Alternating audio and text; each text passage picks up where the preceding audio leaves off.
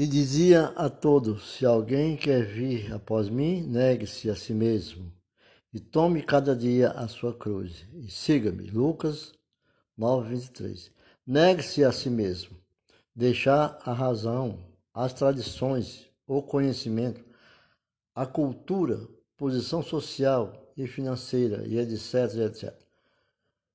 Quando se diz tome cada dia a sua cruz, cada dia essa obra é uma obra de renovo. O Senhor nos dá o alimento diariamente.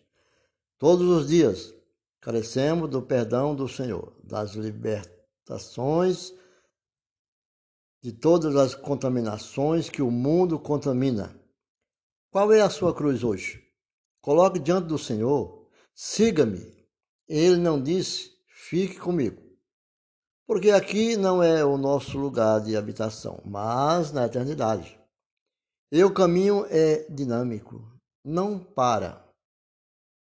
A obra só será consumada com o arrebatamento. Jesus está te convidando, siga-me. Não prossiga nos seus desejos de servir ao Senhor. Siga, deixe a sua vaidade, as suas riquezas. Separe, faça um mundo espiritual diferente. Deus não proíbe ninguém ser rico, mas que não viva pela essa riqueza e nem para essa riqueza viva para o Senhor.